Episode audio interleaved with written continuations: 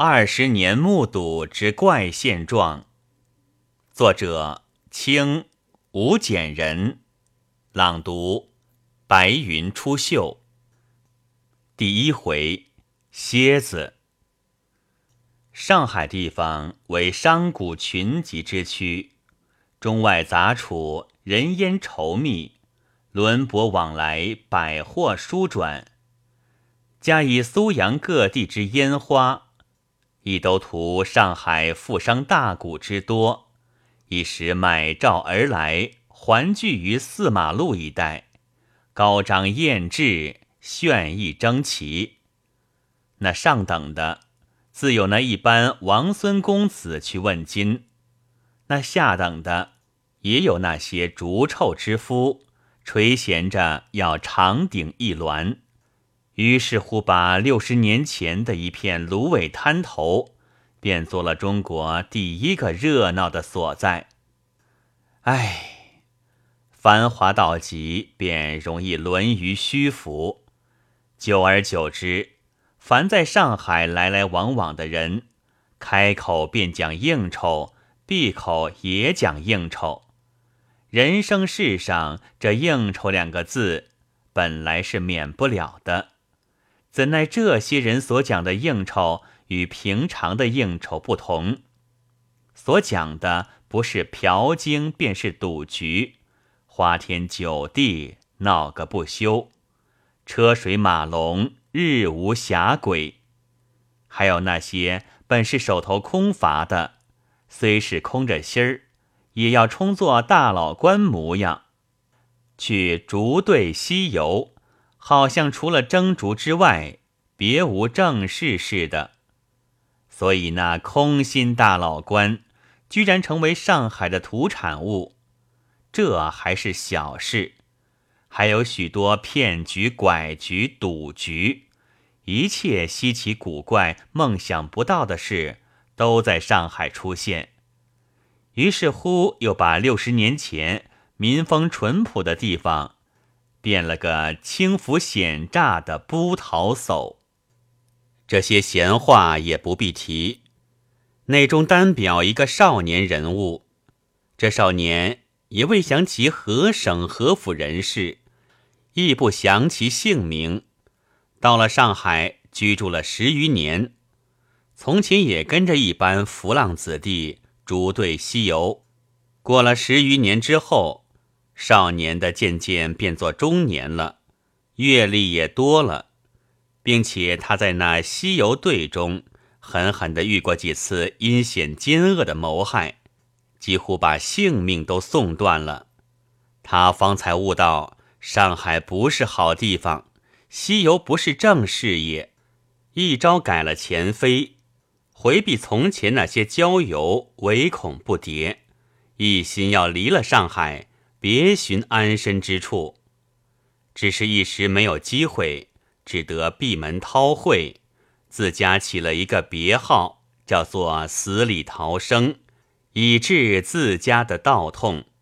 一日，这死里逃生在家里坐得闷了，想往外散步消遣，又恐怕在热闹地方遇见那蒸竹朋友，思量不如往城里去逛逛，倒还清静些。遂信步走到义庙御园游玩一番，然后出城。正走到瓮城时，忽见一个汉子衣衫褴褛，气宇轩昂，站在那里，手中拿着一本册子，册子上插着一只标，围了多少人在旁观看。那汉子虽是昂然拿着册子站着，却是不发一言。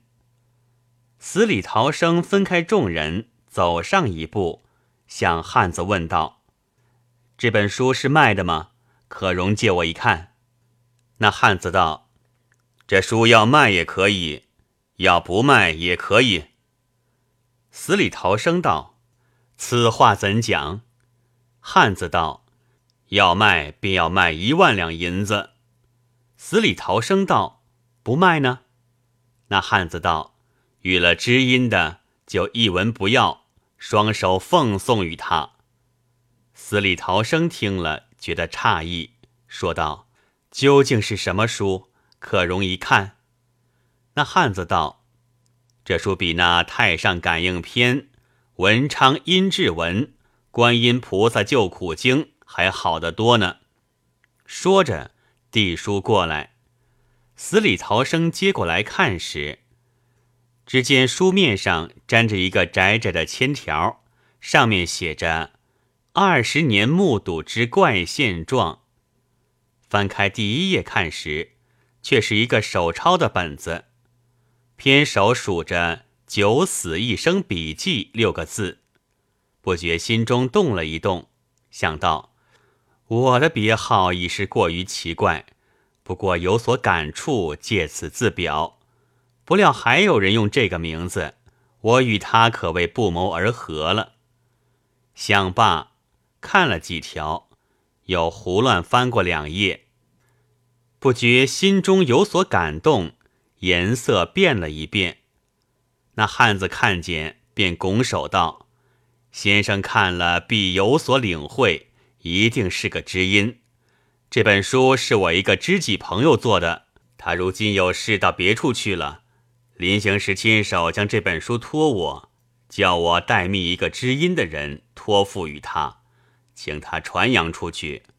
我看先生看了两页。”脸上便现了感动的颜色，一定是我这必有的知音，我就把这本书奉送，请先生设法带他传扬出去，比这世上那印送善书的功德还大呢。说罢，深深一揖，扬长而去，一时围看的人都一哄而散了。死里逃生深为诧异，往往的嗅了这本册子。回到家中，打开了，从头至尾细细看去，只见里面所叙的事千奇百怪，看得又惊又怕，看得他身上冷一阵热一阵，冷时便浑身发抖，热时便汗流浃背，不住的面红耳赤，一往神驰，身上不知怎样才好。演了册子。慢慢的想其中滋味。从前我只道上海的地方不好，据此看来，竟是天地虽宽，既无容足之地了。但不知道九死一生是何等样人，可惜未曾向那汉子问个明白，否则也好去结识结识他，同他做个朋友，朝夕谈谈，还不知。要长多少见识呢？思前想后，不觉又感触起来。不知此茫茫大地，何处方可容身？一阵的心如死灰，便生了个谢绝人世的念头。只是这本册子，受了那汉子之托，要代他传播，当要想个法子，不负所托才好。纵使我自己办不到。也要转托别人，方是个道理。眼见得上海所交的一般朋友是没有可靠的了，自家要代他复印，却又无力。想来想去，忽然想着横滨新小说销流极广，何不将这册子寄到新小说社，请他另辟一门副刊上去，岂不是代他传播了吗？想定了主意，就将这册子的记载改做了小说题材，剖作若干回，加了些评语，写一封信。另外将册子封好，写着“即日本横滨市山下町百六十番新小说社”。走到虹口棚路日本邮便局，买了邮税票，贴上。交代明白，翻身就走，一直走到深山穷谷之中，绝无人烟之地，与木石居，与陆氏游去了。